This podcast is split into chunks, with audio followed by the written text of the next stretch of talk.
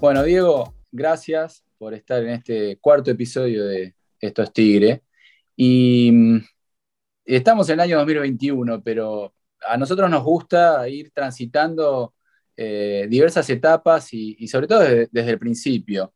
Eh, yo me acuerdo que en el año 2003, 2004, llega Caruso Lombardi a Tigre y de repente se hizo famoso después las, famosas pruebas de Caruso.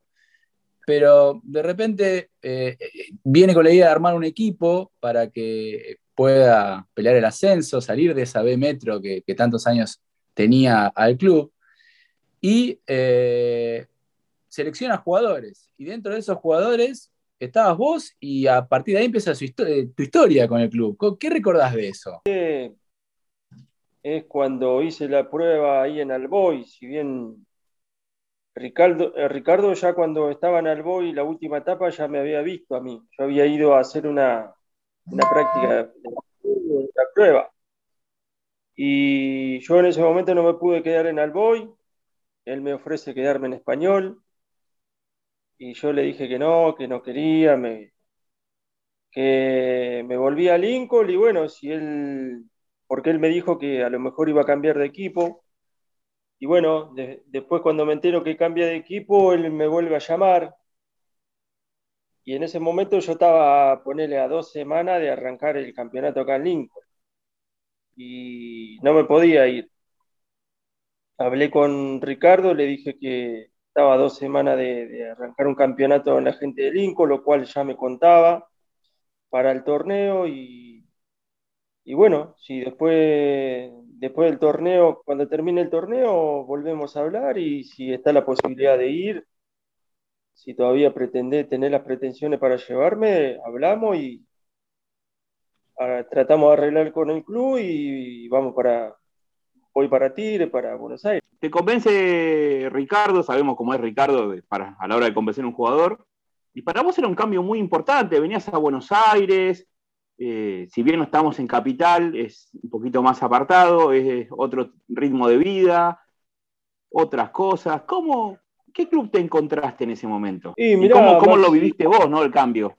Mirá, el cambio a las dos semanas de, haber arrancado la pretemporada, yo me quería volver, soy sincero. Eh, porque como todo pueblerino, ¿viste? Todo, todo chico de campo, eh, la ciudad a veces asusta, pero bueno, nada, tuve un llamado de la gente de Lincoln, me convencieron para que me quedara y me quedé. Y no me encontré, eh, no, me, no, me, encontré tanta diferencia a lo que yo estaba acostumbrado, Maxi. Porque Tigre era como que se estaba rearmando en ese momento. Y después cuando comienza el, el, torneo, em, digamos, las expectativas por lo que se había armado, más allá de que faltaba el ensamble, ¿no? Eran altas. Eh, vos particularmente, ¿cómo convivías con eso? Porque si bien tenías tus propias exigencias el Lincoln, las que se pone uno y las que también le pone el equipo donde juega, pero bueno, acá es como que había otras luces, me parece, ¿no? Sí, pero yo siempre, Guille, traté de las exigencias, siempre me las tomé de la misma manera en, todos los lugares que estuve, siempre tratando de estar al 100% para lo que, para lo que viniera. Y yo siempre recuerdo una anécdota con, con Dani Correa, que a la tercera fecha yo, haciendo unos trabajos ahí en el, en el predio de Seiza, como él tenía experiencia, yo le pregunté si, si no veía como algo ganador en el equipo, que el equipo tenía, tenía ganas de conseguir gloria. Y él me dijo que, que, sí, que lo veía, lo veía bien al equipo, que íbamos a dar que hablar. Y bueno, así fue como pasó. Eh, para vos, fue un cambio futbolístico, pero también por lo que estoy escuchando fue un cambio, un cambio de vida, ¿no? Sí, Gaby, sí, aparte, aparte a mí me asustaba el ir a Buenos Aires, es que me convencía tanto. Pero bueno, en su momento cuando apareció la propuesta de Tigre, yo sentía como que en Lincoln ya había cerrado un ciclo, que en esos tres años que, había que estuve en Lincoln se consiguieron muchas cosas, campeonatos, bueno, la, el entrar a los argentinos B. y ya sentía como que ya estaba el ciclo cerrado. Entonces, bueno, tomé coraje y me fui para Buenos Aires. ¿Y qué, te pasó cuando te encontraste en un equipo eh, con aspiraciones, con futbolistas ya de experiencia? Algunos habían jugado en primera, como el uruguayo Alcina, eh, y de repente el correr de los partidos, eh, el equipo gana, o mejor dicho, gana pata y no pierde, y termina haciendo una campaña que al día de hoy es histórica del fútbol argentino. ¿Qué, ¿Cómo fuiste viviendo, qué recordás hoy de, todo aquello? No, y lo, viví con una tranquilidad, si bien la gente, yo justo vivía en San Fernando y, a veces iba al supermercado, salía a caminar ahí a la, a la, calle y te encontraba la gente y te sorprendía el fanatismo que había. Pero bueno, siempre nosotros, de mi parte personalmente, tratando de mantener los pies sobre la tierra, era, era algo nuevo, eh, yo estaba viviendo nuevas cosas, pero a la vez yo me lo, me lo tomaba con total tranquilidad, ¿no? Y compañeros también, porque iba, íbamos a entrenar día a día, y, y, pero sí con el objetivo puesto, nosotros queríamos estar ahí en la pelea. Bueno, pues era de conseguir el campeonato y nada, no era que no lo podíamos creer, pero estábamos asombrados y pero más asombrados porque sabíamos que nosotros íbamos a hacer un esfuerzo grande y íbamos a tratar de conseguirlo. El otro día hablaba, hablábamos con Montillo eh, y, nos decíamos como que eh, el, equipo que termina siendo campeón de, de la Copa de la Superliga es como que te acostumbraba a no perder. Yo me acuerdo que en esa época uno iba a la cancha o veía ese equipo y sabía que podía empezar en desventaja y sabía que no perdía.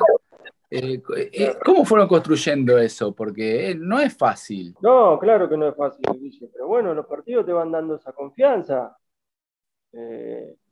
vos, tenés cierta confianza que por más que empiece, empieces perdiendo, sabes, tenés, sabés de que en algún momento lo puedes dar vuelta. Pues bueno, son consecuencias del partido, se te puede dar o no se te puede dar. Así que nada, yo creo que pasa mucho en la confianza. Eh, en retrospectiva, ustedes, eh, con el paso del tiempo, Tigres forman en ese año un equipo muy competitivo, logran algo inédito en el fútbol argentino, récord de puntos que hasta el día de hoy no, se supera. ¿Se daban cuenta en ese momento que estaban escribiendo historia en el fútbol argentino? ¿O, era algo natural que ustedes vivían? No, Maxi, no nos dábamos cuenta de nada. De lo único que nos dábamos cuenta de tratar de llegar de la mejor forma a los partidos y de tratar de conseguirlos. Yo te digo la verdad, a mí personalmente yo ni pensaba de que habíamos conseguido ciertos, ciertos puntos, habíamos, habíamos hecho un récord, ni enterado de nada. Eh, nosotros solamente pensábamos en tratar de llegar de la mejor manera y de conseguir el partido. ¿Qué significó para vos con esto que hablábamos de, todo el cambio, ¿no? De venir a jugar a, Buenos Aires, a un equipo. Eh, Daniel Muñoz, que yo te lo menciono, eh, ¿qué, significó para vos en la adaptación futbolística y si, representó algo más? Yo siempre lo dije, para mí fue como la pareja perfecta. Eh, yo, era más chico que, Daniel, tampoco es que le sacaba tanta, tanta diferencia de edad, pero bueno, tuve la suerte de compartir el medio, medio de la cancha con un tipo que, ya tenía recorrido, que le gustaba jugar bien, era un tipo que estaba más adelantado que todo, porque el Dani Muñoz eh, estaba más adelantado que todo. Entonces, la mirada mía fue siempre aprender de él, y él me enseñó a mí. Por eso todo hoy en día hablan de la pareja Castaño-Román Martínez yo creo que a mí el que me dio más, mucho más, sin desmerecer a Román, obvio que con él también he aprendido, pero fue el Dani. El Dani fue, fue gran partícipe de todo lo que puso ahí en Tigre. Y Diego, ¿quiénes eran tus referentes en el puesto? ¿A quién tenías en el póster ahí? Eh, decir, este es el 5 que yo quiero ser. Porque eras un, pibe en esa época. Sí, a mí siempre me gustó Marangoni, siempre, toda la vida. Marangoni, Redondo, toda esa clase de jugadores. Aprovecho lo que Maxi y lo que vos decías recién, eh, que, que, digamos, para la categoría en ese momento, y lo sigue siendo ahora, sorprendía, porque tu juego de, digamos, buen trato de pelota, pase largo preciso, no, no era común. Eh, yo ya lo hacía en Lincoln a eso también. Bueno, en Lincoln, también te lo marcaban, pero, pero bueno, vos vas a una ciudad tan grande, con, tantos clubes grandes y con tantos jugadores y, no esperás que sorprendan. Pero bueno, quizás en su momento Tigre no tuvo la suerte de, tener algo así, y bueno, cuando llegó por ahí le sorprendió eso. Pero siempre fue mi juego. Sí, yo creo que le sorprendió más que en Tigre, ¿eh? No fue solo sorpresa en Tigre tu juego. Para, para, para, la categoría, y no incluso estábamos hablando en este momento de la tercera categoría del fútbol argentino, pero vos después eh, jugaste en Nacional B con Tigre y jugaste en primera y seguiste jugando de la misma manera. Yo digo que para mí el, jugador de fútbol que recorre las categorías de abajo y le toca jugar en primera, eh, esto no es de egocéntrico ni de nada. A mí me costó más el ascenso y primera no me costó tanto. La B metropolitana, B nacional, son categorías que son muy duras. Y en primera, bueno, ya primera vos cuando no te aprendes tanto, pero ya tenés que aprender a jugar de primera. Categoría áspera como los son los del ascenso. Hablemos de patada. Pero quiero saber, ¿cuál fue la peor patada que recibiste? Porque dar, sabemos que tipo áspero, me acuerdo eh, alguna nota en la película de Tigre que dijeron, no, no, Castaño, si lo pasabas a Castaño era un milagro, tipo malo, cara de malo. Pero la que te dieron a vos, ¿te acordás la peor patada que te dieron?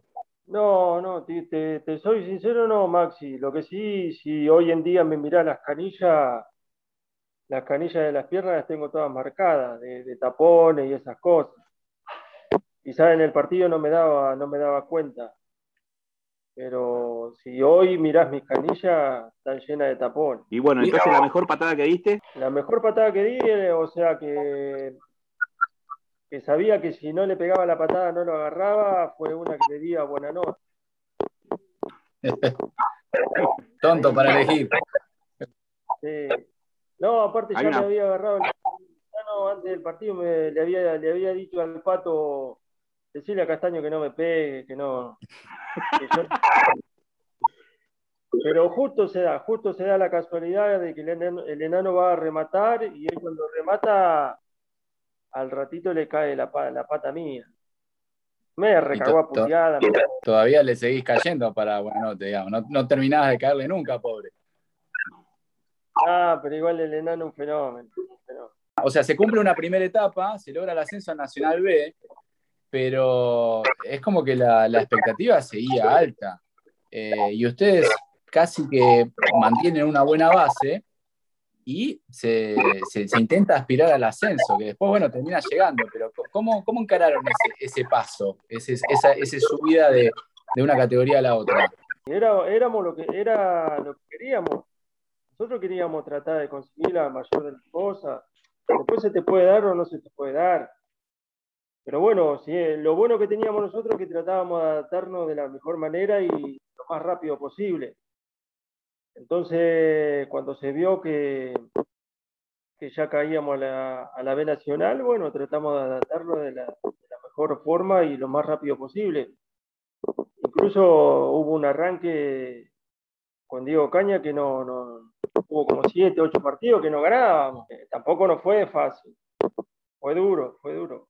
Pero bueno, son, son las reglas de, de, la categoría. Sí, además, además al subir al poco tiempo también se cambia el técnico se cambian por dos estilos totalmente diferentes, ¿no? De, de persona, digamos. Son, el agua y el aceite, por lo menos para lo que lo vemos de afuera, son personas muy distintas. Sí, el, hecho de que venga Diego, que venga Diego a nosotros también nos potenció, porque sabíamos el técnico que venía, más allá de que era la primera experiencia, lo tomábamos por el lado del jugador que había sido, y eso creo que nos potenció a nosotros. Si, si vos estás en un grupo y te dicen, va a venir Diego Caña de técnico, un tipo que ganó campeonato, un tipo que ganó copa, ¿qué es lo primero que haces vos? Forzarte al máximo para demostrarle al, al técnico y defenderle al técnico. Bueno, tuvimos un arranque medio flojo, pero después de a poquito se fueron dando las cosas. ¿Y cuándo fue que ustedes vieron que, que se podía aspirar al ascenso de primera? Porque eh, digamos, el tiempo en Nacional B en definitiva no termina siendo tanto. Y si bien después de esos empates, como nos contaba Leandro y como Lázaro, digo, y como recordábamos, vino un triunfo, eh, después, eh, bueno, se empezó a caminar la cosa. ¿Ustedes cuándo lo vieron encaminado? Sí, desde, el día que cayó más a, recagarnos a pedo cuando empatábamos tanto. Pará, contá, un poquito de eso. Quiero que me describas un poquito de eso. ¿Cómo fue, muchacho? No empaten más o de joder, no empaten más. Contá un poquito más. No, no, te juro, te juro, eh, siéndote sincero, Guillermo, vos sabés que pasa que nosotros veníamos mal y no sé qué partido fuimos a jugar afuera, no sé si a Santa Fe, donde fuimos, y Sergio lo llama al pato y le dice, decirle a los chicos que el lunes estén en el Hindú Club, que vamos a comer un asado y vamos a hablar. Era obvio que venía a hablar por el mal momento que estábamos pasando, que no ganábamos un partido. Lo que nosotros estábamos esperando es que nos eche a todos. Nos iba ahí con la, con la carta de renuncia ahí al hindú. Bueno, pero vos sabés que llegamos esa noche al hindú, aparece Sergio, comemos el asado, nos dio una cátedra de charla que quedamos impactados, quedamos impactados. Lo primero que dijo que hay que tener tranquilidad, que ya se iba a salir del momento. Y era, eh, fueron dos, en dos ocasiones, yo recuerdo, que anduvimos mal. Esa fue la primera, que él apareció y nosotros empezamos a levantar. Tomalo como quiera, tomalo como amuleto, tomalo como quiera. Pero las dos veces que yo recuerdo que estuvimos mal y que apareció Sergio, nosotros empezamos a levantar. La, la, otra vez que haces mención, o la segunda vez que haces mención, es antes del reducido por el ascenso primera en, en Córdoba. Puede ser, puede ser, sí. Puede ser, sí. ¿Cómo fue eh, el tema ese del reducido cuando ustedes ven los equipos, cómo, viene la seguidilla de equipos, ¿no? Porque vienen un clásico tras otro hasta terminar con, Chicago el, día de la promoción, ¿no? Y parecía que, era el camino más difícil de todos, pero sin embargo, al final de todo, bueno, fue el más lindo, ¿no? Ya, no, Gaby, es que fue el más difícil de todo. Tuvimos la suerte de sacar, todo de sacar todos los partidos y poder ascender, pero fue muy difícil era convivir con eso, con esas cosas de que vos sabías que enfrentaba, enfrentaba a alguien que, que tenía un buen equipo, que era el clásico, había muchos condimentos. Fue, fue lo mejor que nos pudo haber pasado. A mí como futbolista, lo mejor que me pasó, más allá de que el partido contra Platense no pude estar en la cancha de Tigre. Después cuando me echan en la cancha de Lanús también, que fue bravo. Eh, pero fue lo más difícil que, pudimos haber afrontado. Y lo más lindo, igual, lo más lindo.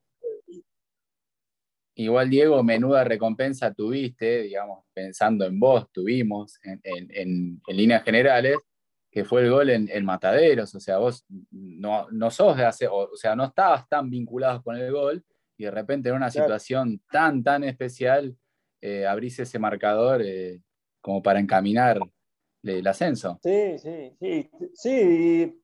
tuve, la verdad que tuve la suerte de, estar ahí y tuve la suerte que me, marcaba el pelado Nieva. ¿Lo conocía? Sí, le digo al pelado, déjame, dejate hacer un gol, pelado, no pasa nada. Y vos te, compañero, ¿qué te va a poner ahora? ¿A renegar conmigo? Nada, pero bueno, tuve la suerte de, caer ahí en el momento justo y bueno, se pudo, se pudo abrir el partido. Y en la foto salís en la tapa del gráfico, nada más y nada menos con el Chimi Blengio. Me pongo de pie al nombrarlo. Me imagino lo que habrá sido ese festejo eh, con, un guerrero como él. Sí, me quiso sacar el festejo y lo saqué cagando, lo saqué. Justo coincide que vamos los dos a buscar la pelota. Bueno, en la jugada se dan cuenta de que le, le pasa cerca a él también él la pudo haber, eh, si salía un ratito antes que yo, capaz que la empujaba él y no la empujaba yo. Así que bueno, sí, olvídate, con el Jimmy, aparte, desde el 2004, 2005 la venía peleando mal. Y más él, que un referente ahí del club. Y se, y se llegó al ascenso, se logró el ascenso, Diego, más allá de todo lo que pasó con Marcelo y que no hubo un gran festejo por eso, pero después llega el momento de empezar a, caer en la realidad, de decir, voy a jugar en primera división. Voy a ir a estadios que los vi por la tele. Eh, eh, ¿cómo, ¿cómo, fue tu vivencia en eso, en, ese cambio grande al fútbol grande de Argentina?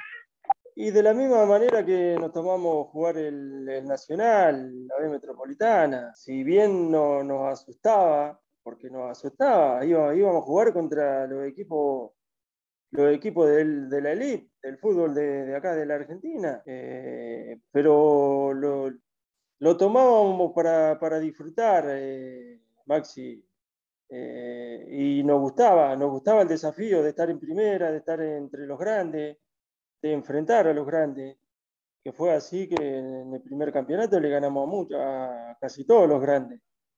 Lo disfrutábamos, Maxi, la verdad que lo disfrutamos mucho. Quizás teníamos ese temor, así, porque si bueno, vos venís del ascenso, es obvio que va a tener temor de enfrentar a los grandes, tener temor de, en un año irte, volver de vuelta a Nacional B.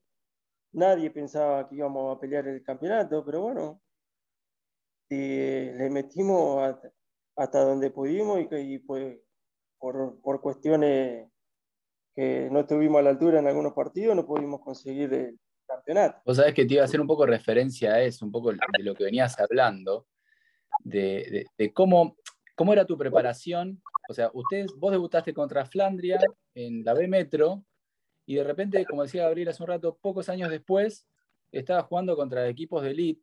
Yo me acuerdo, hay un partido que tengo grabado, y quiero ver a vos qué te pasa con eso, que es una mañana de domingo, primer año en primera, viene River a jugar a Victoria. Y era un River que traía unos nombres eh, impresionantes, tipos que hicieron carrera en Europa. Y, Tigre gana 4 a 1 con una autoridad que creo que nadie se imaginaba. Eh, ¿qué, te pasaba vos ahí, estando en, pues, en cancha, viendo eso desde adentro? Era una locura para mí. Sí, nada, aparte estaba Alexis Sánchez, el Gorrito Ortega, Rubén. Había una banda, había un equipazo River. Pero bueno, y bueno, Guille, era lo que queríamos, era por lo que habíamos luchado nosotros en el ascenso, por tratar de jugar contra los grandes. Nos llegó River esa mañana y bueno, por suerte, suerte tuvimos a la altura, pudimos sacar el partido, le ganamos bien, creo que le ganamos bien. Pero era eso, era lo que teníamos nosotros, teníamos sacrificio bárbaro. No, no, por ahí íbamos a tener mala suerte de volver a la, categoría anterior, pero nos iban a tener que ganar, porque nosotros le íbamos a dar pelea a cualquiera. Era un equipo de hombres, yo siempre digo lo mismo, un equipo de hombres.